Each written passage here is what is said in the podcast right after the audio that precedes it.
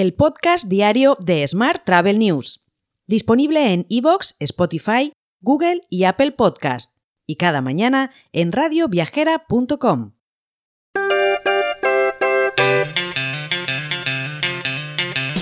Saludos y bienvenidos, bienvenidas un día más al podcast de Smart Travel News. Yo soy Juan Daniel Núñez y esta es la actualidad turística del día. España recibió un total de 73,2 millones de pasajeros internacionales en los nueve primeros meses del año, lo cual supone un 19,1% más que en el mismo periodo de 2022, según datos difundidos por Tour España que se muestran superiores al 10% en casi todos los mercados de origen. Más temas. Mundiplan ha lanzado su oferta de turismo senior como alternativa al Inserso. Está disponible en un total de 14 destinos de España, según su página web, en concreto, Canarias y Baleares reúnen más de la mitad de esos destinos, con 8. Gran Canaria, Lanzarote, Tenerife, Fuerteventura, La Palma, Mallorca, Menorca e Ibiza. Más asuntos. Uber continúa su expansión en España con su lanzamiento en Zaragoza. Los habitantes y visitantes de Zaragoza podrán solicitar ya a través de la aplicación servicios de taxi y UberX, el servicio VTC más popular de Uber. Mientras, las aerolíneas con actividad en España, representadas por la Asociación de Líneas Aéreas, apuestan por un invierno récord en oferta con 127 millones de asientos y llaman a moderar la subida tarifaria de AENA. Por su parte, Ryanair ha comprado 500 toneladas de combustible de aviación sostenible, el famoso SAF, a la compañía OMV, que se dedica a la producción y refino de petróleo con la que ha firmado un memorando de entendimiento el pasado año, se trata de un pacto que da acceso único a Ryanair para comprar un total de 160.000 toneladas de SAF hasta 2030. Por su parte, Renfe ha anunciado que ha transportado a más de 386 millones de viajeros en los nueve primeros meses de 2023, lo que supone un incremento del 25% respecto al mismo periodo del ejercicio anterior. Y Air France ha presentado un proyecto para adaptar sus operaciones nacionales desde y hacia París que incluye el abandono del aeropuerto de París-Orly a partir del verano de 2026. La aerolínea ha explicado que el auge de las reuniones telemáticas, la caída de los viajes nacionales de negocios y la creciente demanda de viajes en tren han provocado una caída de la demanda en la red nacional de Air France.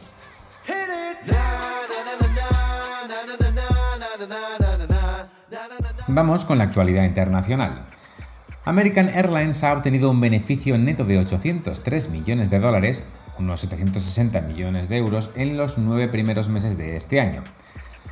Abandona así los números rojos del mismo periodo de 2022, cuando registró unas pérdidas de 676 millones de dólares. Más temas. Booking.com ha compartido los resultados de su investigación sobre las predicciones para los viajes en 2024. La primera de las siete predicciones es que los viajeros se sentirán más vivos creando sus propios alter egos épicos durante las vacaciones, y más de un tercio inventarán historias sobre su vida real a las personas que conozcan en sus viajes. Hoy también te cuento que Home2Go se ha asociado con Get Your Guide para integrar experiencias en su mercado de alquiler vacacional. El objetivo, según la compañía, es ofrecer a los viajeros un acceso sin fisuras a experiencias increíbles como parte del proceso de reserva de alquileres vacacionales. En concreto, la asociación pretende simplificar el proceso de planificación de los viajes.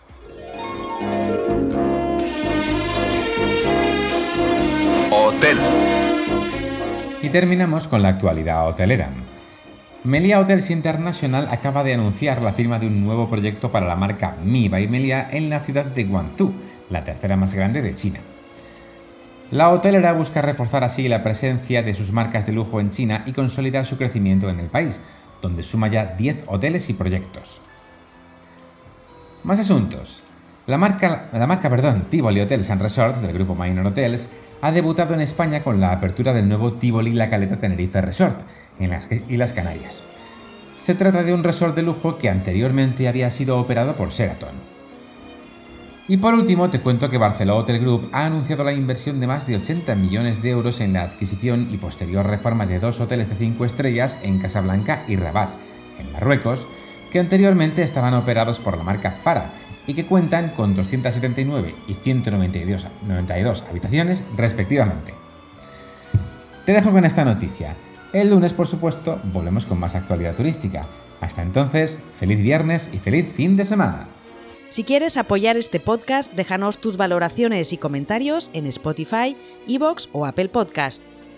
Recuerda que puedes suscribirte a nuestra newsletter diaria entrando en smarttravel.news en la sección Suscríbete.